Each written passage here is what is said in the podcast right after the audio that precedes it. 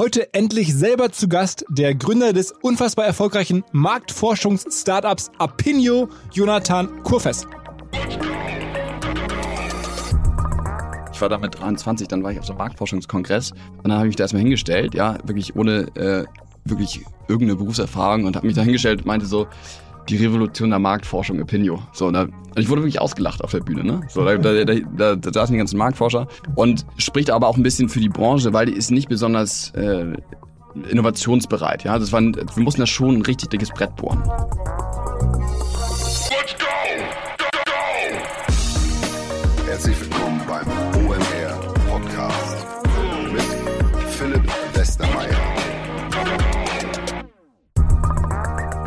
ein Hinweis für Menschen und Firmen, die E-Commerce treiben, im kleineren oder auch im größeren Stil.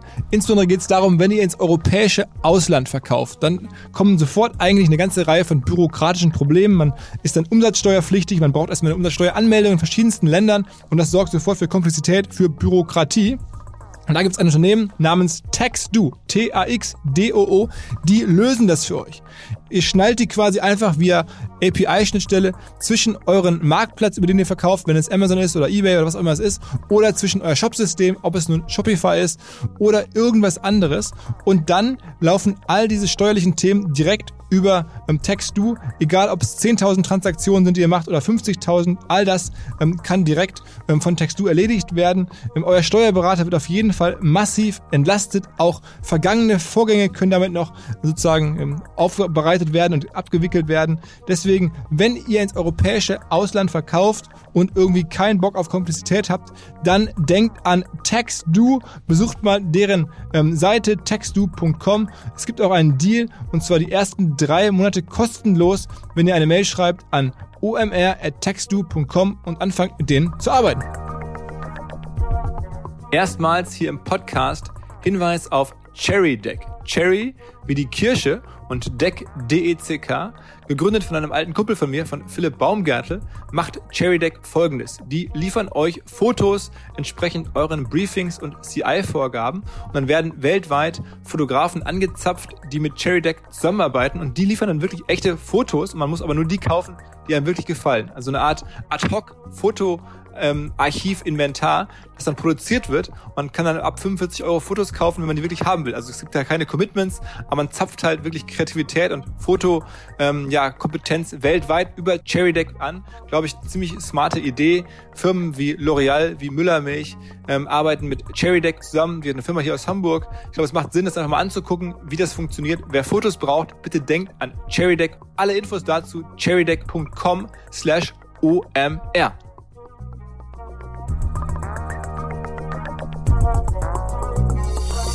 Heute Teil 2 aus der Serie Firmen, an denen OMR zu einem ganz, ganz kleinen Teil beteiligt sein darf. Jedenfalls hatten wir vor einigen Wochen hier den Adi Weisberg, der früher Captain Sun gemacht hat, der jetzt Hey Charles macht, also diese Messenger-Software, also das, dieses Content-Management-System für Messenger-Software, an dem wir dabei sind. Und jetzt halt Apinio, wer uns regelmäßig hört, der weiß, Apinio ist auch großer Podcast-Werbekunde, das wird schon alles regulär bezahlt. Aber unabhängig davon ist Apinio eine echt Weltklasse-Geschichte, weil neben ein, zwei Business Angels so wie uns ist da fast kein Investor drin. Also bootstrapped kann man sagen. Das Thema hebt ab eine SaaS-Plattform. Wir haben am Ende des Podcasts auch darüber gesprochen, wie wertvoll mittlerweile Apinio sein könnte. Dem Jonathan ist es erstmal ziemlich egal, aber er hat mir im Nachgang dann doch erzählt, naja, es könnte schon fast heute ein Unicorn sein. Ihr hört die genauen Zahlen und Metriken dazu gleich auch im Podcast, aber das wird ja gar nicht so vertieft. Hätte ich noch viel tiefer nachfassen sollen. Also fast schon Unicorn, was er da gebaut hat, woran wir dann tatsächlich auch beteiligt sind. Mal gucken, was dann da rauskommt für uns und welche großen Sachen wir uns dann davon leisten können. Jedenfalls Wahnsinnsgeschichte. Er disruptiert da wirklich klassisch nach Textbook eine Branche, in dem Fall die Branche der MAFO-Firmen, Firmen, die Marktforschung machen, eine ja etwas vielleicht angestaubte oder klassische Kategorie, wie das immer so ist. Und er kommt da jetzt hin und macht alles anders, was genau die Hebel sind, wie er das macht, wie er drauf gekommen ist und was er vor allen Dingen auch für Werte mitbringt in diese neue Businesswelt. Das ist nämlich nochmal ein Aspekt im Podcast, den ich wirklich hier so noch nicht gehört habe, wo jemand kommt und sagt, okay, ich baue hier vielleicht gerade ein Unicorn. Es gehört mir auch vielleicht zu großen Teilen selber. Also ich mache da vielleicht was krasses ist. Aber mir geht's eigentlich, und das finde ich ziemlich glaubwürdig, auch noch um ganz andere Themen, welche das sind, wie er versucht, die Welt besser zu machen. Und das finde ich auf eine glaubwürdige und nicht auf so eine Window-Dressing-Art und Weise. Ähm, wirklich mit harten Commitments. Ähm, das alles kommt jetzt hier im Podcast mit dem Jonathan. Auf geht's! Und letzter Einschub noch. Wir haben ja schon häufiger im Podcast von OMR Reviews gesprochen, also unserer großen Hoffnung, unserer Softwarebewertungsplattform, die wir ja bauen, so ein bisschen als Antwort auf die vielen ausgefallenen Festivals, als Messe, als die, der Ort, wo Menschen Business Software bewerten und andere Menschen sich durchlesen können, bevor sie eine Business Software kaufen, was halt echte Nutzer darüber sagen, wie sie die finden. Alles unter OMR Reviews und es geht da voran. Wir wachsen immer weiter und die Hoffnung materialisiert sich quasi immer weiter. Wir spenden mittlerweile ein Quadratmeter Wiese für eine neue Nutzerbewertung. Es gibt mehr Traffic. Wir haben unseren SEO-Score wächst regelmäßig, also die KPIs, auf die ich regelmäßig drauf gucke. Und es gibt eine neue Kategorie und das will ich kurz erzählen. Ab sofort gibt es auch bei uns Finance Planning Software, also Finance Planning, Liquiditätsmanagement. Früher hat man das mit Excel gemacht. Mittlerweile machen das halt Profi-Software-Tools für euch, welche das sind, wie die empfunden werden von echten Anwendern. Und das könnt ihr jetzt bei uns nachlesen. Ähm, am Start zum Beispiel dabei ist die Firma AgiCap, die eine größere Rolle in dem Segment offensichtlich spielt. Ähm, wir launchen ohnehin immer weitere Kategorien, aber derzeit, derzeit geht es vor allen Dingen um Finance Planning Software als kurzes Update aus dem Maschinenraum bei uns bei OMR Reviews. Herzlich willkommen zum OMR Podcast. Jetzt wieder mal eine Folge aus der Reihe. Wir dürfen selber zu einem ganz, ganz kleinen Teil beteiligt sein am Erfolg dieser Firma. Und natürlich wollen wir gerne vorstellen, warum wir so weshalb, vor allen Dingen, wer es macht. Die Wahnsinnsstory eines unserer auch Top-Werbepartnern, Gott sei Dank, von Apinio. Herzlich willkommen, der Gründer von Apinio ist da, Jonathan Kofes. Hi. Moin Philipp. Hi. So, Apinio. Ähm, warum wir dabei sein dürfen, das erzähle ich mal separat. Erzähl erstmal, wie du dazu kamst, eine Marktforschungs-App zu gründen? Ähm, ja, lang ist es her. Also ich habe ähm, hier in Hamburg erstmal ein duales Studium gemacht ähm, an der berühmt-berüchtigten HSBA und ähm, habe dort im Marketing gearbeitet, also noch während des Studiums und habe dort gemerkt, dass ähm, wir eigentlich die ganze Zeit Entscheidungen für ein Produkt treffen, für das wir gar nicht Zielgruppe sind. Und ähm, wir haben auch keine wirkliche Marktforschung gemacht, weil es hätte gehießen, man muss erstmal zur internen Marktforschung gehen. Die gehen dann erstmal zum, zum Institut, die gehen dann zum Panel Provider und dieser ganze Prozess war, war einfach unfassbar mühsam, hat lange gedauert, war teuer, die Datenqualität war schlecht und dann habe ich gedacht, okay, eigentlich müsste man noch diesen ganzen Prozess automatisieren und wirklich jedem Entscheider einen direkten Draht zu seinen Konsumenten und zu seiner Zielgruppe geben. Und ähm, auf der anderen Seite habe ich mich gefragt, okay, wer sind eigentlich die Menschen, die an diesen Umfragen teilnehmen? Weil ich bin es nicht, du vermutlich äh, auch, auch nicht. Richtig, ne? Und ähm, ähm, das Problem war eben da, dass die Teilnahmebereitschaft an diesen Umfragen extrem gering war ähm, und was natürlich dazu führt, dass man immer mit monetären Incentives gearbeitet hat und das war einfach schlecht für die Datenqualität. Und ich habe dann die Hypothese aufgestellt, Menschen teilen ja grundsätzlich gerne ihre Meinung. Egal, ob sie gefragt werden oder nicht, egal, ob man es hören will oder nicht, so ist der Mensch, so funktionieren äh, soziale Netzwerke und es ist sehr paradox, dass es nicht bei Marktforschung funktioniert, weil da geht es ja auch nur darum, seine Meinung zu teilen. Naja, und ähm, also habe ich äh, überlegt, okay, wie müsste eigentlich Marktforschung richtig aussehen, dass quasi jeder wirklich auch Marktforschung machen kann, schnell, einigermaßen günstig und in guter Datenqualität. Und auf der anderen Seite, wie schafft man es, Menschen für Marktforschung zu begeistern? Und dann habe ich da mit, ähm, ja, wie alt war ich da? 22, 23, dieses erste Konzept für Opinion entwickelt. Und ich hatte ja nie wirkliche Marktforschungserfahrung, sondern kam wirklich aus dem Marketing. Aber als ähm, Student? Als Student, genau. Und ähm, habe das auch brav ähm, meinem damaligen Partnerunternehmen vorgestellt. Die haben gesagt, okay, ist ja nett, aber ähm, ja, mach erstmal das, was du tun sollst. Und es ist jetzt nicht irgendwie uns zu sagen, wie die Marktforschung funktioniert. Aber war das eine Marktforschungsfirma? Nee, es war, nee, es war keine FMCG-Unternehmen hm. hier in Hamburg. Und ähm, ja, und dann habe ich gekündigt, habe gedacht, okay, ähm, das ist nicht so richtig meine Welt hier. Ähm, hatte aber natürlich auch keine Ahnung wirklich, wie man ein Unternehmen aufbaut. Ja, also in einem dualen Studium lernst du dir alles, außer selbst zu gründen. Ich hatte auch nie einen Businessplan gesehen oder sowas. Bis, bis heute auch noch keinen geschrieben. Ähm, und bin dann kurz nach Berlin, habe dann gedacht, okay, ich muss jetzt irgendwie nach Berlin gehen, um hier zu lernen, wie Startup funktioniert, aber äh, hatte jetzt auch keinen WHU-Background, also äh, Praktikum bei Rocket, dafür hat es dann auch nicht gereicht. Also war ich dann bei so einem kleinen, kleinen VC, aber, aber recht schnell gemerkt, okay, so richtig lernen wie man ein Startup aufbaut, äh, tue ich ja auch nicht. Und dann war ähm, mein Co-Founder und jetziger CTO, der Kai, war in Hamburg. Ähm, und dann habe ich irgendwann gemerkt, okay, ich versuche es jetzt einfach mal. Ich habe zwar überhaupt keine Ahnung, wo ich jetzt anfangen soll, aber ich gehe jetzt einfach nach Hamburg, miete uns hier einen Raum und dann fangen wir einfach mal an. So, und dann äh, ja, ging's los. Und mittlerweile ist es wie groß geworden? Ja, also was wir dann gebaut haben ist, also mittlerweile sind wir 120 äh, Mitarbeiter. Ähm, was wir gebaut haben ist, wir haben einmal eine Plattform gebaut, äh, eine kostenlose Plattform, dann kann sich jeder ähm, einfach, einfach ähm, darauf registrieren. Und über diese Plattform ähm, kann man dann einfach seine Zielgruppe einstellen. Ja, also wir haben jetzt hier äh, Geroldsteiner auf dem Tisch. Ähm, da kann dann äh, Geroldsteiner sagen, ich möchte jetzt ähm, Frauen befragen zwischen 20 und 35, die äh, gerne Geroldsteiner konsumieren. Ähm, dann stelle ich meine Umfrage. Die Umfrage geht dann direkt raus an diese Zielgruppe, also an die, an die, an die Audience. Das ist dann das zweite Produkt, äh, das ist dann äh, die App. Die Teilnehmer, also genau diese Zielgruppe, bekommt dann eine Push-Notification auf ihr Smartphone und dann beantwortet die Umfrage und dann kann ich als Unternehmen die Ergebnisse eben live tracken und analysieren. Und was wir geschafft haben, ist, dass wir wirklich die schnellste Marktforschung der Welt gebaut haben und wirklich innerhalb von Minuten oder wenigen Stunden ähm, tausend von Antworten liefern. Also repräsentativ. Glaub, für, für die meisten, auch für mich ist der Teil, man verkauft eine Umfrage oder man spricht Firmen an und überzeugt die, eine Umfrage zu machen, der ist nachvollziehbar. Also dass man sagt, wenn ich das so ein tolles Produkt habe, schnelle Umfragen machen kann, ähm, dann dafür Kunden zu gewinnen, das ist ja, das kann man sich noch vorstellen. Aber der, die Magie ist ja, dass ihr es offensichtlich geschafft habt, zigtausende von Menschen in der App zu haben, ähm, die an diesen Umfragen dann teilnehmen, dass es auch repräsentativ wirklich ist.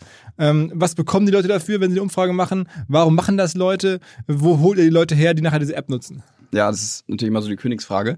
Ähm, wie ich ja schon eingangs gesagt habe, wir sind von der Hypothese ausgegangen, dass Menschen grundsätzlich gerne ihre Meinung teilen. So und ähm, wussten, dass soziale Netzwerke funktionieren und wir haben dann quasi versucht, das beides zusammenzubringen. Wussten aber auch, wenn wir eine, eine reine Survey-App machen, das funktioniert nicht, weil hat man immer dieses Henne-Ei-Problem. Keine User, keine Surveys, keine Surveys, keine User.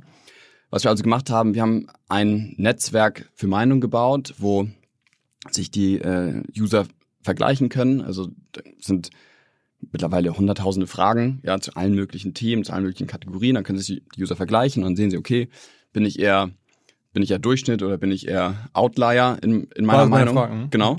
Das Ganze ist auch noch ein bisschen gamifiziert. So, je mehr Fragen ich beantworte, desto ähm, höher komme ich im Ranking. Und das funktioniert unfassbar gut. Ja, also jeden Tag äh, werden Millionen von Meinungen über diese App. Wie viel, wie viele aktive Nutzer habt ihr denn? Wir haben ein paar hunderttausend aktive Nutzer, Downloads, glaube ich, äh, ein, zwei Millionen und jeden Tag ähm, oder je, jeden Monat, also wir gucken mal auf die, auf die Monatszahl, äh, sind es ein paar, hunderttausend. Aber das Schöne ist, unser Geschäftsmodell ist gar nicht so abhängig von einer gigantischen Userbase. So, weil ähm, die klassische Marktforschungsumfrage geht an 1000 Leute und wir müssen eigentlich nur darauf achten, dass das Panel ähm, ausbalanciert ist und wir möglichst alle Altersgruppen und alle Regionen und Geschlechter und Einkommensniveaus repräsentativ in unserer Userbase äh, und, und wo holt ihr diese 100.000 Menschen her? Ich meine, das klingt jetzt äh, im Vergleich zu anderen Apps vielleicht nicht nach so viel, ja, aber trotzdem, wo kommen die her? Also ich meine, niemand verwacht morgens auf und installiert sich jetzt Apinio, weil er Lust hat, da seine Meinung zu teilen. Äh, doch, tatsächlich teilweise schon. Also ähm, unsere App wächst auch zu drei Viertel wirklich rein organisch. Die macht auch wirklich so ein bisschen süchtig, weil ähm, Menschen vergleichen sich gern. Ja, das ist dann so eine Frage, was wärst du lieber? Hübsch oder intelligent und dann drückst du auf intelligent und dann siehst du 63 Prozent der Deutschen wären auch lieber intelligent. Aber wie viel, ich meine, trotzdem müsste irgendwie das Branding machen, dass Menschen überhaupt ähm, wissen, dass es sowas gibt. Also Opinion ist jetzt ja auch äh, noch nicht jetzt so, dass, dass das jeder äh, junge Mensch, der irgendwie Apps überhaupt installiert, kennt. Ähm, ja, stimmt. Also wir machen natürlich auch ähm, ne, Insta-Ads und, und Facebook-Ads. Klar, das, das machen wir schon, um auch ähm, dann spezielle Zielgruppen zu rekrutieren, die wir dann eben nicht über Referral in die App oder über Empfehlungen in die App bekommen oder von den Usern. Aber ähm, also das, das glaubt auch immer keiner. Das sind wirklich äh, Beträge im dreistelligen oder sehr geringen vierstelligen Bereich, die wir dafür ausgeben. Also Im um Monat. Wirklich, genau, im Monat, um wirklich User in die App zu bekommen, weil die App wirklich organisch wächst. Also das zeigt ja auch das Engagement. Ja, also es ist jeden Tag werden da Millionen von Fragen beantwortet ähm, und die App mit diesem, ich kann mich vergleichen, das ist, glaube ich, schon ein sehr starker Use Case, der einfach viele, viele Menschen anspricht. Dann können User auch selbst Marktforschung machen. Ja? Sie können auch selbst die Community befragen und wirklich dann auf eigene Fragen äh, innerhalb von wenigen Minuten, und das ist wirklich krass, also es ist äh, schon ein krasser Wow-Effekt, bekommen sie einfach hunderte oder mehr, äh, mehr Antworten auf ihre eigenen Fragen, außerhalb der eigenen Bubble. Also ich kann wirklich erstmals ähm, außerhalb meiner Bubble bestimmte Zielgruppen zu einem bestimmten Thema befragen, ohne was dafür zu zahlen und das innerhalb von Minuten. Und ähm, dann mit diesem ganzen Gamification ähm, on top ähm, Was ist so ein. Gamification-Element? Sag mal so, Gamification klingt so, so technisch breit. Nö, es ist eigentlich auch ziemlich simpel. Es gibt einfach ein äh, Level, Level-System dahinter. Das heißt, je mehr Fragen ich beantworte, desto höher äh, komme ich im Level. Es gibt äh, ein Ranking. Ähm, und je höher ich im Level komme, desto mehr bekomme ich auch für die Beantwortung von richtigen Marktforschungsumfragen. Und das ist, wie gesagt, ein anderer Use Case nochmal in der App. Ne, das, da kann ich mich ja nicht vergleichen, weil das sind ja wirklich professionelle äh, Marktforschungsumfragen und für die Beantwortung von denen bekomme ich Coins und die kann ich dann wiederum einlösen in Gutscheine oder in Spenden. Aber der Fokus der Und Gutscheine von Amazon dann und sowas? Genau, genau. Oder, oder Spenden oder auch Bäume pflanzen. Was, Also- was, was verdient, sagen wir mal, so ein Power-Survey-Beantworter bei euch im Monat? Was kann er verdienen? Der kann schon pro Woche, kann er schon mit 10 Euro da rausgehen. Ähm, 10 Euro. Das ja. dann, dann hat er irgendwie 20 Umfragen gemacht. Ja, so ungefähr. Also du musst schon einige Umfragen beantworten. Äh, Also damit das, das ist ja dann nicht gerade hochbezahlt. Nee, und das soll es auch nicht sein. Das ist, ja, das ist ja auch genau der Punkt, weil ähm, und das ist auch gar nicht der Fokus der App. Also klar, wenn jemand die ganze Zeit Umfragen macht, dann kann er schon mit 10 Euro, wie gesagt, in der Woche rausgehen und es ist auch nicht viel. Soll auch nicht viel sein, weil das ja genau der Punkt. Wir versuchen die Leute intrinsisch zu motivieren. Ne? Und es ist, wie gesagt, eine, eine Meinungscommunity. Marktforschung ist da quasi für den für die User Experience kein kein Bruch, ja, weil die beantworten sowieso die ganze Zeit Fragen. Ja gut, be- beantworte ich mal zehn Fragen von einem Unternehmen, so kein Thema. Und wir wollen bewusst keinen hohen Incentive auszahlen, weil das führt natürlich dazu, dass du das Antwortverhalten auch ähm, ja äh, beeinflusst, weil dann beantworten die Leute nämlich so, wie sie denken, wie sie am meisten Kohle bekommen. So, das willst du nicht. Du willst ehrliche Antworten. Und das ist genau das, wie die traditionellen Online-Panels eben funktionieren, ja, und mit dem auch die Branche arbeitet. Das sind diese Online-Panels, ja, da meldet man sich irgendwo an, irgendwo an äh, registriert sich und jeder, der mal so eine Umfrage in so einem Online-Panel gemacht hat, weiß, es bringt einfach keinen Bock. Es ist wirklich mühsam und äh, ist langweilig, es nervt. Die, der einzige Grund, warum man das macht, ist, um Kohle zu verdienen. So entsprechend, ne, wenn ich dann eine Umfrage bekomme, ähm, äh, besitzt du zwei SUVs, sage ich natürlich ja, weil dann vermute ich dahinter eine Umfrage von einem Automobilhersteller und mit dieser Umfrage bekomme ich Coins, was wiederum der ursprüngliche Grund war, warum ich mich hier überhaupt erst angemeldet habe. Deshalb die Panelqualität oder Datenqualität in diesen rein monetär incentivierten Online-Panels ist immer schlecht.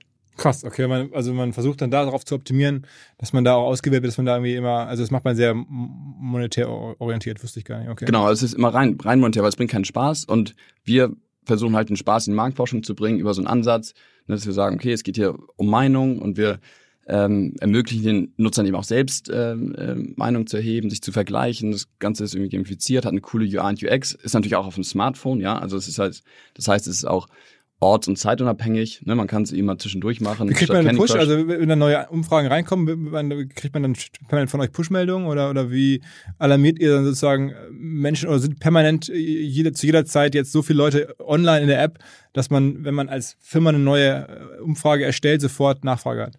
Äh, teils, teils. Also wir versuchen dann schon, also die Umfragen, die wir dann, ähm, die wir dann ähm, in der App haben von Unternehmen, das sind ja meistens Umfragen, die in irgendeiner Form quotiert sind. Ja, also meistens national repräsentativ quotiert. Das heißt, wir versuchen dann in einer, in einer Stichprobe von 1000 ähm, die Grundgesamtheit darzustellen, ne? quotiert nach Alter, Geschlecht und Region. Ähm, so, und dann geben wir das erstmal in die App, weil wir wollen auch nicht, äh, dass quasi die nur antworten, die quasi als erstes auf eine Push reagieren, weil das wäre auch wieder nicht ganz repräsentativ, sondern geben wir es erstmal in die App und dann gucken wir, okay, bei welchen äh, Zielgruppen oder Altersgruppen müssen wir irgendwie pushen, damit sie jetzt auch diese Umfrage machen. Aber es geht alles wirklich trotzdem sehr, sehr schnell. Also wir schaffen Wie, wie, wirklich. viel, wie viel Umsatz plant ihr dieses Jahr? Dieses Jahr werden wir erstmals die, äh, was, wie, viel, wie viele Nullen sind das? Also zweistelliger Millionenumsatz Mhm. werden wir dieses Jahr auf jeden Fall äh, knacken. Und Und- haben dann unser, unseren Umsatz tatsächlich in diesem Jahr vervierfacht. Okay, und ihr seid jetzt ja auch ähm, sagen wir 120 Leute, aber ansonsten habt ihr jetzt äh, Kosten für die für die Incentivierung der Leute, aber äh, das ist jetzt ja ein relativ auch gutmargiges Modell, sag ich mal. Ja, ist ein sehr gut margig, hochmargiges Modell. Also, aber Ja, erst also ich- ich Marktplatz mein- geschaffen. ich mein, genau, Marktplatz, oder? Ja, im weitesten Sinne schon, aber ähm, ja, es ist eben sehr, sehr hochmargig. Wir haben einfach, was wir einfach gemacht haben, wir haben die komplette Wertschöpfungskette der Marktforschung einfach automatisiert und selbst gebaut. Das hat sonst keiner gemacht.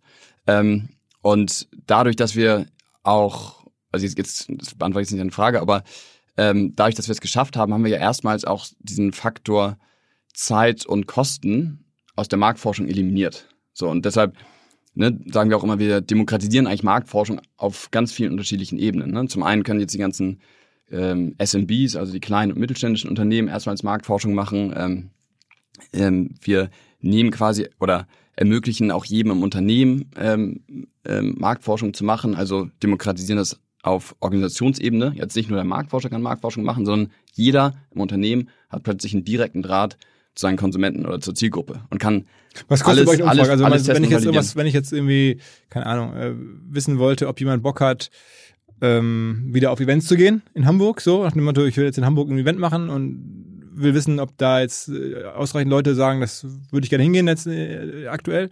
Äh, das wollte ich jetzt abfragen bei euch. Was muss ich dafür bezahlen?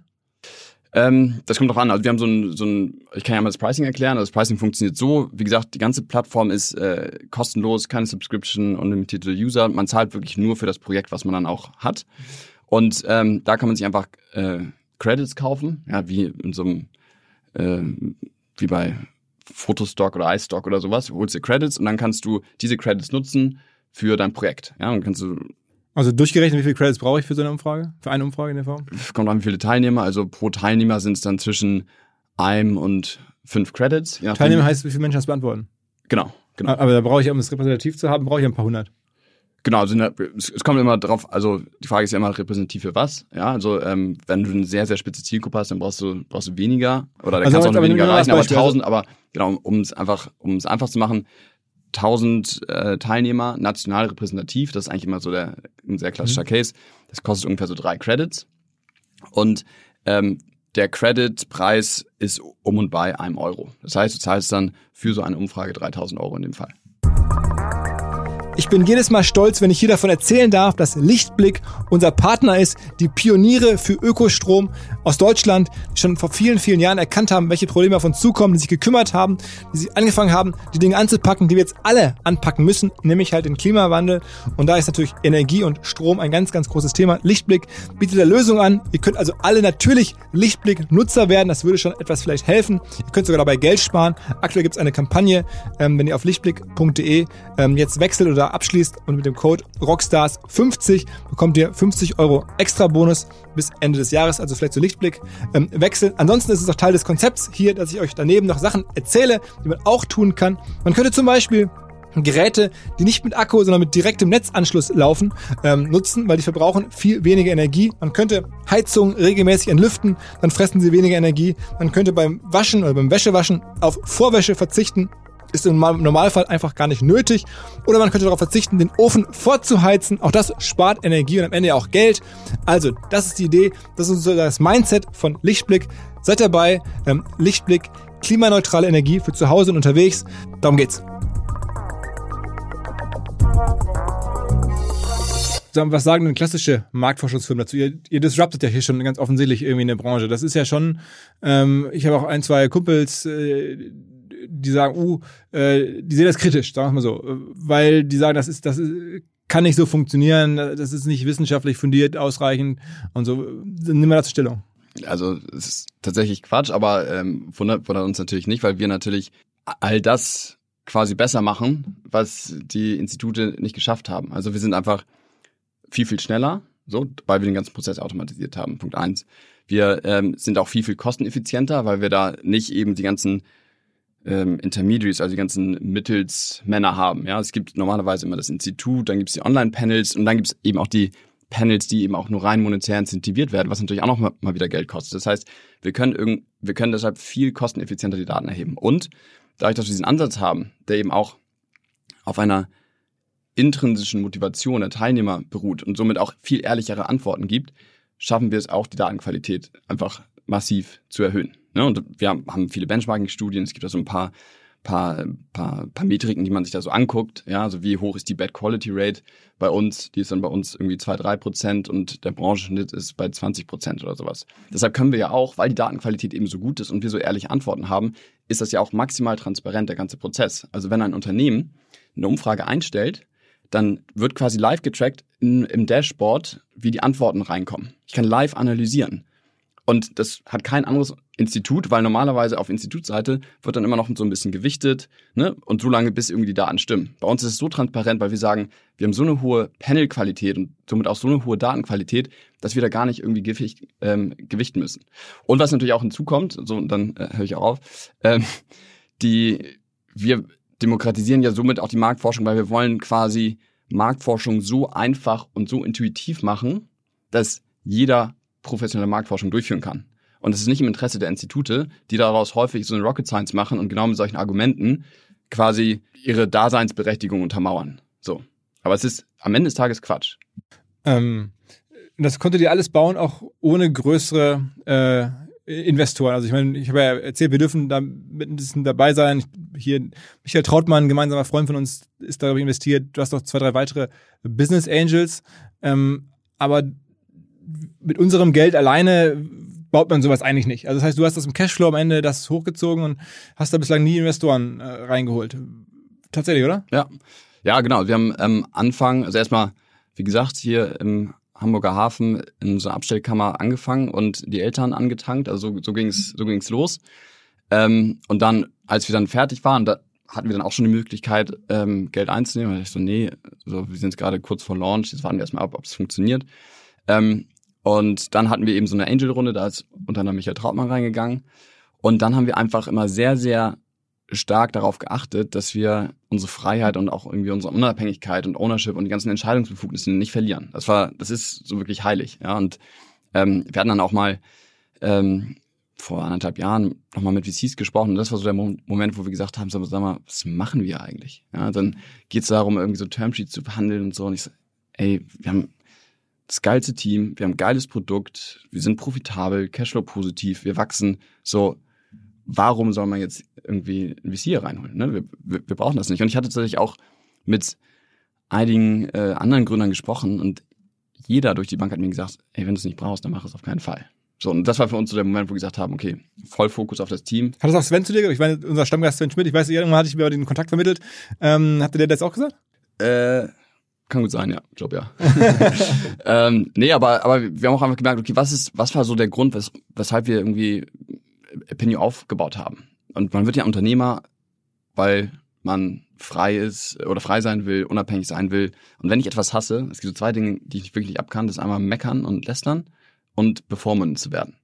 Und wenn dann da über, über irgendwelche Dinge verhandelst und irgendwelche Klauseln, denkst du so, nee, es ist ist mein, ist, ist mein Baby, ist unser Baby. Also mit uns meine ich jeder, der bei Pinio irgendwie dabei ist und dafür arbeitet. So, das gebe ich zu keinem Millimeter irgendwie auf. Mhm. Und ähm, ja, und das ist natürlich ein großes Glück, ja, dass wir jetzt so krass wachsen. Ja, also wir haben äh, in diesem Jahr die, das Unternehmen äh, vervierfacht, wie gesagt, also umsatzseitig vervierfacht. Auch aufgrund von Corona oder wie, wie erklärst du das? Ich glaube, das überlegene Produkt hatten wir schon länger ganz ehrlich. Aber natürlich braucht man auch eine Weile, bis man eine gewisse Credibility aufbaut. Mittlerweile haben wir äh, über 1000 Kunden und, und so. Das, ähm, ja, aber na natürlich muss man auch gerade als sehr junger Gründer, wie ich es war, ohne Arbeitserfahrung und ohne Erfahrung in der Marktforschung, muss man natürlich erstmal ähm, auch beweisen. Wie bist du jetzt? Jetzt bin ich 31. Ähm, dass das, was man sagt, ähm, auch funktioniert. Ich, ich erinnere auch, ich war da mit 23, dann war ich auf so einem Marktforschungskongress und dann habe ich mich da erstmal hingestellt, ja, wirklich ohne äh, wirklich irgendeine Berufserfahrung und habe mich da hingestellt und meinte so, die Revolution der Marktforschung Opinio. So, da, ich wurde wirklich ausgelacht auf der Bühne, ne? So, da, da, da, da, saßen die ganzen Marktforscher und ähm, spricht aber auch ein bisschen für die Branche, weil die ist nicht besonders äh, innovationsbereit. Ja, das war, wir mussten da schon ein richtig dickes, dickes Brett bohren. Ähm, das wurde uns nicht so so einfach gemacht, aber ähm, gut, wir waren da sehr hartnäckig. Vielleicht auch auch bezeichnet. Ich weiß nicht, ob ich das. Was habt ihr, was habt ihr wohl ausgegeben, um so ein Produkt zu bauen? Ich meine, wenn man die Story hört, dann träumen wir wahrscheinlich viel davon, ähm, sowas zu erleben. Wie viel würdest du sagen, hat denn am Ende das Produkt, was ihr heute habt, die App gekostet? Also ich meine, das ist ja der Haupt, die Hauptwertschöpfung, die da stattfindet. Also was kostet denn so eine App? Keine Ahnung, habe ich, hab ich nie. Aber sind, ja, sind da Millionen reingeflossen jetzt über die Jahre oder eher Hunderttausende? Ja, wie gesagt, also wir haben alles irgendwie selbst gemacht. Also der, wenn du mich wirklich fragst, okay, was war der Erfolgsfaktor, ähm, war es einfach hatten einfach das geilste Team. So, that's, that's about it. Also, ah, das ist ja so schwer für andere jetzt sozusagen zu, zu nachvollziehen, weil man kennt die Leute nicht und das denkt auch jeder bei seinem ja, oder, oder Aber die App, ihr habt eine gute App gebaut, offensichtlich, dass sie funktioniert. Warst du da sehr eng am Produkt dran? ja, am Anfang war ich da schon recht nah äh, am Produkt dran, aber nochmal, also ich glaube, das ist, also wenn ich jetzt irgendwie auch den Hörern irgendeine Erfolgsformel oder anderen Gründern na, unsere Erfolgsformel äh, nennen würde, dann würde ich sagen, einfach bau dir ein geiles Team, weil wir hatten ja keine Erfahrung, wir hatten keine Kohle, wir hatten keine krassen Mentoren, wir hatten kein Netzwerk, wir hatten gar nichts. Wir waren Anfang 20, hatten irgendwie so eine Idee und haben einfach mal gemacht. Und ich meine, ne, jetzt, jetzt ist ich hier, so Co-Founder Kai, so, ist einfach so ein, so ein Genie. Also ich verstehe immer noch nicht genau, wie er die Dinge tut, die er tut. Also er setzt quasi die, die ganzen Ideen um. Dann Max, äh, unser Innenminister, ich bin so ein bisschen so eher außen, er ist der Innenminister, ohne den geht auch gar nichts, ja. Also der ist super analytisch, so alles das, was ich nicht bin, ja. Ohne den würde es auch nicht funktionieren. dann, da haben wir einfach immer sehr stark drauf geachtet, immer wirklich einfach gute, integre Leute irgendwie dazu zu holen. Und das ist wirklich die Erfolgsformel von Opinion. Jetzt haben wir Tizian, äh, unser neuen CRO, so ein kommerzielles Mastermind, der wirklich auch die Organisation nochmal auf ein ganz anderes Level hebt, aber auch viele so aus unserem Kernteam, die wir wirklich früh dazugeholt haben. Ne? Eine Luise. Aber kriegt man, kriegt man jetzt viele Angebote? Also könnt ihr das für im Unternehmen jetzt verkaufen? Ja, also kommen schon viele E-Mails von irgendwelchen Growth Funds und PEs und sowas rein, ja. Aber hast du kein Interesse dran? Nö, also Nö, ich, weil ich meine, was soll ich, also was soll ich mit irgendwie 100 Mio? Bringt bring mir auch nichts, macht mich auch nicht glücklich. So, ähm, und was ich ihm, was ich ihm so ein bisschen zeigen will. Also was ist denn der Plan? Ja, was ich so ein bisschen beweisen will, ist, also ich meine, dass wir kommerziell erfolgreich werden, so habe ich keinen Zweifel dran. Ja, der Markt, wir haben das, das Produkt, der Markt ist da, das Team ist da, ähm, so Haken dran. Aber das ist für mich, bedeutet für mich, glaube ich, noch gar nicht mal so unternehmerischer Erfolg, sondern für mich ähm, kommen dann so unterschiedliche Säulen hinzu. Oder für mich sind es, glaube ich, so drei Säulen neben dem kommerziellen Erfolg, dass man einfach eine geile Organisation baut, ähm, mit der sich jeder identifiziert, auf die jeder stolz ist und die auch so ein sich darüber definiert, dass einfach so ein maximales Vertrauen ähm, herrscht und einfach so ein positives Menschenbild. Ich glaube zum Beispiel auch, kein Mensch geht irgendwie morgens zur Arbeit und denkt sich so, heute performe ich mal scheiße. So, ne? Bringt keinen Spaß, sonst bringt mehr Spaß, wenn du erfolgreich bist und so. Und damit will ich irgendwie den Rahmen schaffen. Und ich glaube, wenn wir es schaffen, so eine so ein krass hohes Identifikationslevel auch in der Company beizubehalten, das haben wir aktuell, ja, es ist wirklich eine, die Truppe ist äh, einmalig, führt das natürlich unweigerlich auch zu einer höheren Motivation und damit dann auch eben zum höheren Commitment, höherem Ownership-Level ähm, und auch zum unternehmerischen Mindset, was dann wiederum auch maximale Flexibilität, wenn du weißt, jeder ist irgendwie, fühlt diese Sache verbunden, was ihm wiederum ermöglicht, auch maximale Flexibilität in die Organisation zu geben und minimale Kontrolle. So, und deshalb haben wir ja auch jetzt dieses ähm, ne, so Unlimited Vacation Policy eingeführt oder ne, jeder kann von wo er will arbeiten. Einfach aus dem der Philosophie folgend, okay, jeder identifiziert sich, identifiziert sich hier mit der Company und jeder kann auch die Flexibilität am besten nutzen, weil jeder weiß selbst am besten, wie er und wann er und von wo er am besten arbeitet. Und ihr macht ja aber auch so Sachen, dass ihr Teil des Gewinns oder Teil des Umsatzes auch einfach spendet, ne? Ja, wenn man sich so umguckt, ja, irgendwie vieles läuft irgendwie irgendwie äh, nicht so, wie es sollte. Und ich habe früher lange gedacht, okay, ich baue jetzt erstmal ein Unternehmen auf, ähm, so und um auch finanziell unabhängig zu sein, und dann tue ich irgendwie etwas Gutes. Dann habe ich mir auch Gedanken, Gedanken gemacht, okay, wie kann ich jetzt eigentlich mein Impact äh, maximieren. Das ist eigentlich über Pinio und ich fand es dann fast ein bisschen scheinheilig zu sagen, ich spiele das Spiel jetzt so bis zum Get Now mit, so dieses eher rück, rücksichtslose, ne, so ein bisschen das hier der Turbokapitalismus, ähm, sondern versuch eben auch nicht nur zu zeigen, was wir machen, ist geil, ja, wir demokratisieren die Marktforschung und sowas, sondern auch wie wir es machen, ist irgendwie neu und zeigt quasi so einen neue, nachhaltigere und sozialere Form von Unternehmertum. Und eine Initiative, also wir machen natürlich vieles inhärent, dass wir auch sagen, so, wir machen jetzt äh, pro bono, ja, also für NGOs machen wir kostenlos Marktforschung, weil wir sagen, okay, die wollen irgendwie die Welt verbessern. Wir wollen ähm, den Opinion kostenlos zur Verfügung stellen, damit wir durch Opinion-Daten einfach ähm, deren Kurs unterstützen und eine höhere Visibilität oder höhere Aufmerksamkeit quasi für die Probleme schaffen. Mhm. Ja, das, das ist ein Faktor. Ähm, ja, es gibt noch ganz viele andere. Wir wollen jetzt auch stärker in die Medien sagen, okay, auch die Medien stellen wir Opinion kostenlos zur Verfügung, weil wir einfach ähm, die, die öffentlichen Diskussionen quasi mit wirklich echten Insights oder wirklich ehrlichen Insights irgendwie bereichern wollen. Ne? Weniger Fake News, weniger Popularismus, sondern wirklich ähm, stellen wir Opinion zur Verfügung und sagen, okay, pass auf, lass uns wirklich versuchen, das wirklich mit ähm, mit äh, repräsentativen Insights auch die öffentlichen Diskussionen wirklich äh, wir die begleiten mit Opinion. Ja, das ist so, so, eine andere, so eine andere Sache. Also wir versuchen da schon in allen möglichen ähm, Ebenen zu gucken, was können wir tun. Und eben eine, die jetzt so ein bisschen so on top ist, ähm, ist, dass wir gesagt haben, okay, noch so diesem Solidaritätsprinzip folgend, ähm, wenn es uns gut geht, so dann können wir auch noch mehr teilen, uns dann natürlich steuern, aber wollen eben noch ein bisschen vorangehen und haben gesagt, okay, äh, wir spenden 10% unseres Profits ähm, an äh, Charity oder gegen Climate Change ähm, oder 1% vom Umsatz, ne? je nachdem, was höher ist.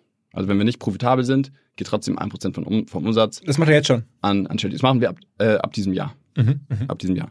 Und wo, wer kriegt dann genau das Geld? Ja, also das, da sind wir gerade dabei, das auszuarbeiten. Also der Mechanismus ist so und das Gutes tun ist auch gar nicht so einfach, habe ich dann gemerkt. Ja, weil irgendwie bei allem muss man immer gucken, okay, das kann irgendwie einem wieder irgendwie schlecht ausgelegt werden. Deshalb sind wir da gerade noch dabei, auch einen Mechanismus zu entwickeln, der, glaube ich, auch innovativ ist und den vielleicht oder hoffentlich auch viele Unternehmen kopieren können, äh, bei dem wir auch die Mitarbeiter einbinden. Weil ich will quasi das Gefühl den Mitarbeitern auch vermitteln, pass auf, ich arbeite hier nicht nur für eine erfolgreiche Company, und das sind wir, wir sind maximal erfolgreich, ähm, sondern auch für eine gute und die richtige Company. So, und was wir jetzt ähm, machen, ist, dass wir quasi eine äh, Genossenschaft gründen, eine Kooperative, und dort geht das Geld rein und jeder Opinion-Mitarbeiter ist Teil dieser Genossenschaft. So. Und ich- auch nur zu einem 120. in dem Fall. Und über diese Genossenschaft kaufen wir Wald und, und beteiligen uns an Aufforstungsprojekten. Und das heißt, jeder Mitarbeiter Mitarbeiter weiß dann auch jedes Jahr, okay, wie viel Wald er jedes Jahr über diese Genossenschaft, äh, wie viel Wald ihm über diese Genossenschaft gehört. Und das ist, das ist, das gehört ihm. Und das, der nimmt es auch mit, wenn er nicht mehr bei Pinio ist. Kann er seinen Kindern dann geben und kann sagen später, so mein lieber. Aber was äh, hat man, also Sohn, von dem Wald hat man ja nichts. Das ist dann irgendwie ein Teil, Teil von dem Wald, den irgendwo baut oder pflanzt.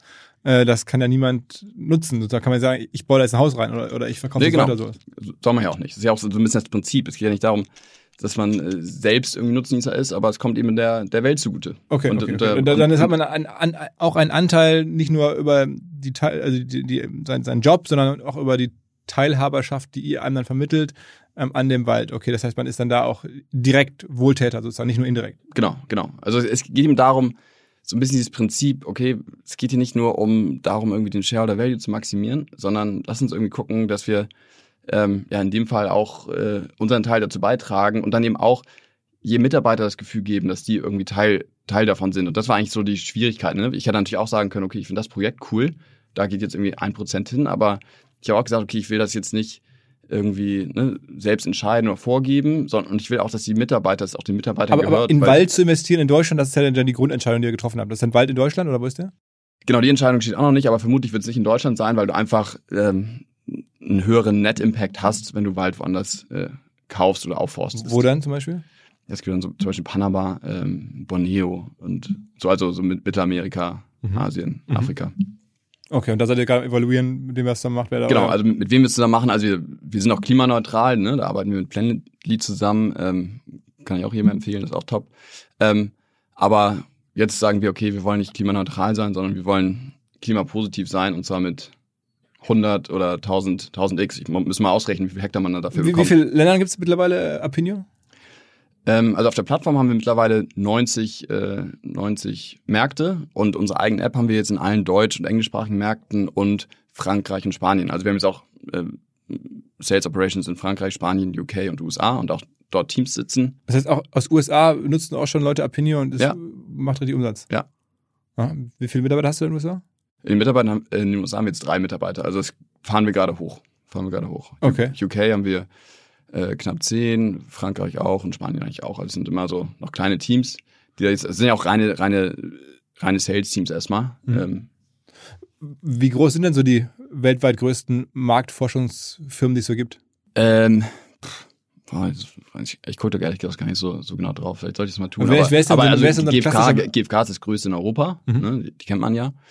Ähm, Die wurden vor kurzem zwischen Private Equity Firmen hin und her gehandelt. ja, genau. Die, die machen, sind, sind zig Milliarden wert. Genau. Sind, sind, ein paar Milliarden wert. Ähm, aber denen geht's jetzt auch nicht so gut. Äh, was heißt?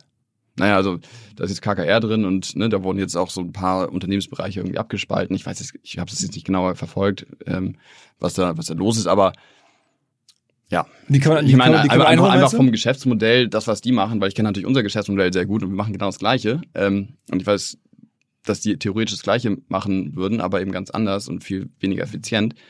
Deshalb glaube ich nicht, dass äh, die auf Sicht, ähm, zumindest in dem Bereich, den wir covern, quasi Konsumenten, Konsumentenmarktforschung, die machen ja auch noch andere Sachen, so Mediamarktforschung und sowas, dass sie zumindest in dem Bereich eigentlich auf Dauer nicht, äh, nicht überleben. Okay, und wer ist denn da euer, dann euer größter Wettbewerber? Es gibt natürlich super viele Survey-Tools da draußen. Ja, es gibt, ähm, also es gibt ja erstmal die Institute, so, das war so die, so die Baseline, und dann gab es, gab es so ein paar Survey-Tools wie SurveyMonkey und sowas, die dann gesagt haben, okay, pass auf, das, was die Institute machen, ne, so dieses, dieses Umfrage erstellen, Umfrage analysieren, das versuchen wir zu automatisieren und bauen dafür ein nices Frontend, ja. Aber das Problem ist, bei diesen Survey-Tools, auch die sind abhängig von diesen Online-Panels. Ja, also diese Online, also die, die, das Panel, das wo die Konsumenten sind und ihre Antworten abgeben, das ist ja quasi der Kern aller Wertschöpfung in der Marktforschung. Mhm. So, das heißt, sie haben einen Teil des, der Wertschöpfungskette automatisiert, das ist auch der einfachere Teil, aber wirklich zu überlegen, okay, wie kriegt man nachhaltig ehrliche, schnelle und einigermaßen kostengünstige Antworten von allen Menschen dieser Welt, das hat keiner geknackt. Das haben wir aber, das haben wir aber geknackt. Deshalb haben wir auch die ganze Und da gibt es in den USA keinen Player, der das irgendwie gut macht? Nö, also nicht, dass ich wüsste. Die Kolleginnen und Kollegen von Vodafone werden nicht müde, sich neue Angebote auszudenken. Und jetzt kommt eines mit iPhone. Könnte vielleicht den einen oder anderen hier interessieren. Es gibt den iPhone Preiskracher ab 1 Euro im Red Business Prime Tarif, also ein Business Tarif, der Red Business Prime Tarif. Wenn man den jetzt abschließt, bekommt man bis zum 1. September günstige Konditionen ab 1 Euro für das iPhone 12 und das iPhone 12 Pro. Ideal natürlich für mobiles Arbeiten, um zum Beispiel auch unterwegs in Videokonferenzen stets in höchster Qualität zu strahlen. Also alle Infos zu diesem Giga-Deal von Vodafone. Das iPhone für ab 1 Euro unter vodafone.de slash Gigadeal. Und noch niemand kopiert euch und guckt sich an, wie eure App genau funktioniert und baut quasi dieselbe App nach, kann man sich alles eins zu eins angucken. Wenn man das, dann macht man halt ein paar Umfragen und daran teil und so, dann weiß man ja, wie es bei euch läuft. Das ist ja am Ende gut zu entdecken. Ihr habt ja keine, keine Coca-Cola-Patent, wo dann nicht, man nicht genau weiß, wie viel, wie viel Zucker da drin ist oder so. Ja, nee, stimmt. Also theoretisch äh, mit Sicherheit. Ich glaube, die Institute haben dann vielleicht auch nicht einfach die Infrastruktur, um sowas dann äh, nachzubauen. Ähm, oder das richtige Mindset, aber klar. Und es gibt natürlich auch so ein paar, es gibt auch viele Meinungs-Apps da draußen, ja. Es sind einfach so Meinungs-Apps. Civic und so alles. Genau, Civi ist nochmal was anderes. Die machen ja eher, die machen ja eher Meinungsforschen, eher mit Fokus auf Politik. Ja, es ist nochmal ein anderer Space. Aber es gibt viele Meinungs-Apps da draußen, ja, wo man sich einfach vergleichen kann. Aber was wir halt eben geschafft haben, ist, dass wir quasi so Meinungs-Community und professionelle Marktforschung quasi zusammengebracht haben. Und das haben äh, Wie, halt wie, wie wertvoll ist aktuell. SurveyMonkey? Bitte? Wie, wie, wert, wie wertvoll ist aktuell SurveyMonkey? Auch mal die Fragen nach Unternehmensseite, mich interessiert das ehrlich gesagt immer, immer nicht und darauf gucke ich auch nicht. Aber ich glaube, SurveyMonkey hat schon, äh, Unicorn. schon Unicorn ist, ist, ist der neue Mann von Sheryl Sandberg nicht irgendwie der CEO von SurveyMonkey? Habe ich mal wo gelesen.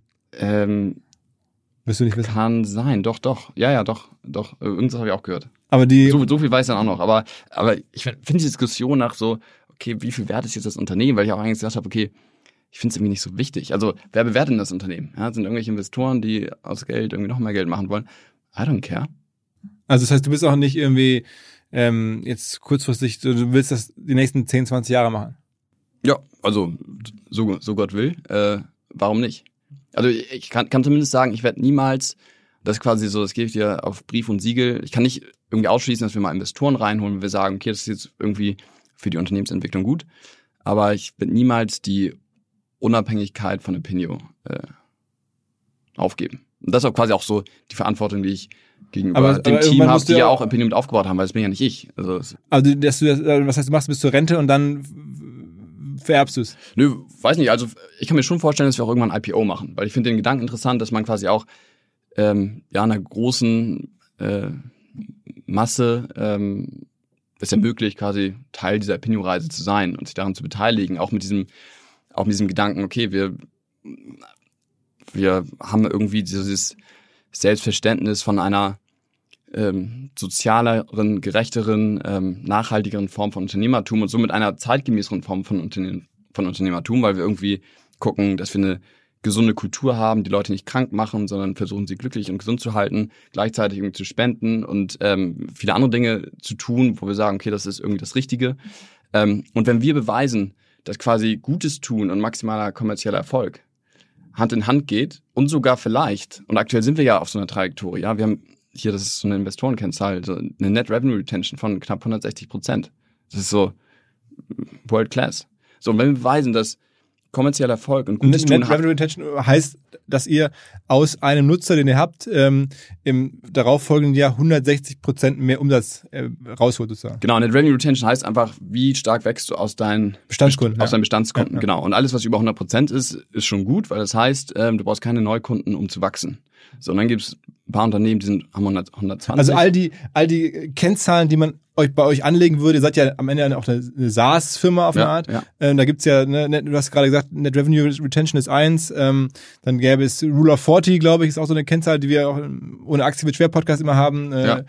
Pip Glöckner, ganz großer Fan davon. Ähm, die ist irgendwie bei 170 Prozent oder sowas bei uns. also auch 180%. exzellent. Also das ist da, da, da guckt man dann, bei der Kennzahl guckt man, ähm, äh, wie stark ist euer Wachstum und wie viel Verluste oder wie, wie, wie viel kostet das Wachstum. Ne? Meistens hat man dann ja Verluste, um das Wachstum herzustellen und dann guckt man, ob das über 40 ist am Ende. Ne? Und, und da ihr ja profitabel seid, äh, verbrennt ihr ja gar nichts und wächst trotzdem stark. Also ist diese Kennzahl super, weil ihr noch nicht mal Geld verbrennen müsst, um so stark zu wachsen. So, ne? Also, also- Rule of 40, ähm, was ist noch wichtig?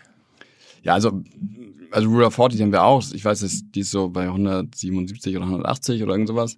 Ähm, Net Revenue Retention ist eigentlich schon so die, äh, die Königskennzahl, nach der, nach der wir am meisten äh, gucken, weil die bedeutet natürlich, okay, wir haben ein geiles Produkt, wir haben ein unfassbar starkes Consulting-Team. Das ist so, Net Revenue Retention ist so, so der, die Kennzahl, die, finde ich, am meisten so beschreibt, okay, wie gut funktionieren wir als Unternehmen und alle Customer-Facing Teams, auch Sales äh, sind, sind unfassbar stark. Aber nochmal, um zu dem Gedanken zurückzukommen, ähm, was ich ja so ein bisschen ähm, beweisen will, ist, und weil ich hatte gesagt, okay, warum ist IPO interessant? Weil wenn wir es wirklich schaffen, zu zeigen, dass gutes Tun und kommerzieller Erfolg irgendwie beides zusammen funktioniert und wir auf der Trajektorie sind wir ja, ähm, zeigen, dass es sogar vielleicht das erfolgreichere Modell ist, so Gutes zu tun in der heutigen Zeit und trotzdem erfolgreich zu sein und alles ohne Investor und VC und, and whatnot, dann zeigen wir quasi, dass wir so ein bisschen das System, ja, das ist fast ein Paradigmenwechsel, dass wir das System von innen heraus verändern und quasi so eine sozialere und gerechtere Form von Kapitalismus irgendwie ermöglichen oder zeigen, dass es funktioniert. Und dann bauen wir nicht nur ein Unicorn oder ein Dekakorn oder ein Centicorn oder what, whatever, sondern wir bauen uns da so eine Opinion Legacy auf. Und das finde ich geil. Zu zeigen, dass das funktioniert. Mhm. Und dann ist es auch, weißt du, und dann ist auch für, für alle, die irgendwie bei dieser ganzen Opinion-Reise dabei sind, ist so, okay, wir waren irgendwie, stehen auf der richtigen Seite und wir sind krass erfolgreich. Und wenn dann andere Gründer, Gründergenerationen sich auch daran irgendwie so orientieren und sagen, oder andere Unternehmen einfach sagen, okay, pass auf, wir machen jetzt auch 1% vom Revenue, spenden wir. Ich meine, und gegen Climate Change, wo stünden wir dann? Das sind, ja, das sind ja Trillionen. Mhm. So. Und wenn wir das irgendwie so ein bisschen in die Köpfe bekommen und sich dann auch andere daran beispielen, das finde ich geil. Aber es funktioniert natürlich nur, wenn wir auch maximal erfolgreich sind. Ja? Das heißt, wir dürfen uns jetzt nicht hinlegen und denken, okay, wir, wir retten jetzt die Welt und machen alles besser. Ähm, das funktioniert nicht, sondern es funktioniert nur, weil nur dann sind wir ja auch ein positives Beispiel, wenn wir diesen, auf dieser Trajektorie bleiben und weiterhin so erfolgreich sind. Krass. Also ähm, sehr, sehr beeindruckende Geschichte. Ähm, natürlich diese Bootstrap oder Bootstrap mit Angels, aber ne, nahezu bootstrapped äh, dann das Modell, die Kennzahlen, der Erfolg und die Vision ne, und, und die das drumherum. Also kann ich sagen, sind wir natürlich extrem stolz, ähm, dass, dass wir da mit dabei sein dürfen, einen kleinen die, Teil. Das ist die Hamburger Connection. Das Äh, Ja, genau. Also ich glaube, das war kein Fehler, da mitgemacht zu haben im Nachhinein ähm, äh, für, für OMR. Ähm, insofern ähm, werden wir es ja eh äh, weiter verfolgen in den nächsten Monaten, Jahren, ähm, wie er es macht und, und hängen da mit drin und ich bin sicher, wir werden dich auch nochmal hier dann äh, auf dem Event oder im Podcast äh, wieder hören, wieder sehen und äh, dankenswerterweise scheint ja auch für dich Podcast-Werbung zu funktionieren oder für Opinio, ähm, sodass das äh, ohnehin hier uns weiter begleiten wird. Aber jeder, der das jetzt äh, dann regelmäßig hier hört, ähm, weiß dann auch, was dahinter steht und wo er im Zweifel mal schnell ähm, eine Meinung herkriegt, ja. die profund ist und ja, wir haben es natürlich sehr viel, sehr wurde sehr philosophisch am Ende, aber am, am Ende helfen wir ja, um es nochmal auch den ganzen Marketeers da zu sagen, äh, Unternehmen einfach äh, kundenzentrierter schneller, agiler zu werden und einfach Fehlentscheidungen zu minimieren. Gibt es eigentlich so eine Umfrage, die die häufigste ist? Was, was wollen Firmen häufigst wissen? Ähm, also was ein recht häufiger Use Case ist, ist eben Brand Tracking, ja, wo man einfach guckt, okay, wie gesund ist die Marke, wie ist das Brand Image, wie ist die Markenwahrnehmung, ja, mit welchen, mit welchen Attributen wird die Marke verbunden. Das sind so quasi das, was so dann viele Creatives, die getestet werden, Marktanalysen und sowas. Ähm, Preis natürlich auch häufig. Aber ähm, das ist so, das sind ja die Use Cases, die man auch so kennt. Ähm, aber wir wollen ja quasi Marktforschung wirklich neu definieren, weil wir sagen, so, kannst jetzt wirklich Marktforschung in jedem Meeting, in jedem Workshop, in jeder Diskussion machen, weil es einfach so schnell ist und so kosteneffizient und günstig, ähm, dass wir eigentlich aus Marktforschung fast so ein, fast schon so ein New Work-Thema machen. Ja? Jeder hat plötzlich einen direkten Draht zur Zielgruppe. Jeder hat die Zielgruppe als Entscheidungshelfer, als Sparing-Partner an der Seite.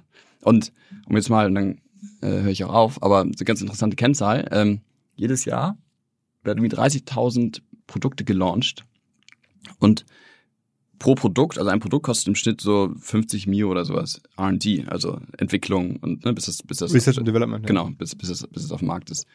Und 95 Prozent von den failen. Jedes Jahr. Das sind ja, das sind, ich hab's auch gesehen, das sind über, über eine Trillion, die da jedes Jahr verbrannt wird. Und warum failt ein Produkt? Ja, weil irgendwie, entweder weil es ein Produkt ist, was keiner braucht, ja, oder falsches Pricing, falsche Zielgruppenansprache, äh, keine Kaufbereitschaft, falscher Markt, äh, falsches Packaging, could be anything. Und wir minimieren äh, oder eliminieren das Risiko, dass sowas passiert. Und mit dem Geld kann man noch was anderes machen. Zum Beispiel Bäume pflanzen. Schönes Schlusswort. Okay, okay, okay. Alles klar. Jonathan, vielen, vielen Dank. Gerne, gerne. Danke dir. Alles klar. Ciao, ciao. Ciao. Zum Schluss mal wieder in eigener Sache. Wir haben unsere OMR Academy weiterhin am Start. Natürlich seit vielen Jahren gibt es die immer wieder neue Kurse, die wir da launchen. Ein Kurs, der seit Jahren gut läuft, weil er weiterhin wichtig ist, ist der SEO-Kurs, der SEO-Kurs in der OMR Academy. Ihr findet alle Infos dazu unter omr-academy.de. Ihr könnt auch einen Gutscheincode ähm, einlösen und zwar Summer Sale 21. Damit gibt's 30% Rabatt auf alle Kurse und gerade SEO könnte vielleicht Sinn machen. Nach wie vor einer der wichtigsten Marketingkanäle, vielleicht der einzige echte Pool-Kanal. Man lernt natürlich alles, was man zum Thema SEO wissen muss. Off-Page und Content und technisches SEO. Der nächste Start dieses Kurses ist am 27. August. Es geht wie immer 10 Wochen mit drei bis vier Stunden Lernaufwand pro Woche. Man bekommt eine ganze Reihe von Leuten neu in sein Netzwerk, Überblicke, am Ende ein Zertifikat von uns. Schaut mal rein in die omr-academy.de. Dieser Podcast wird produziert von Podstars bei OMR.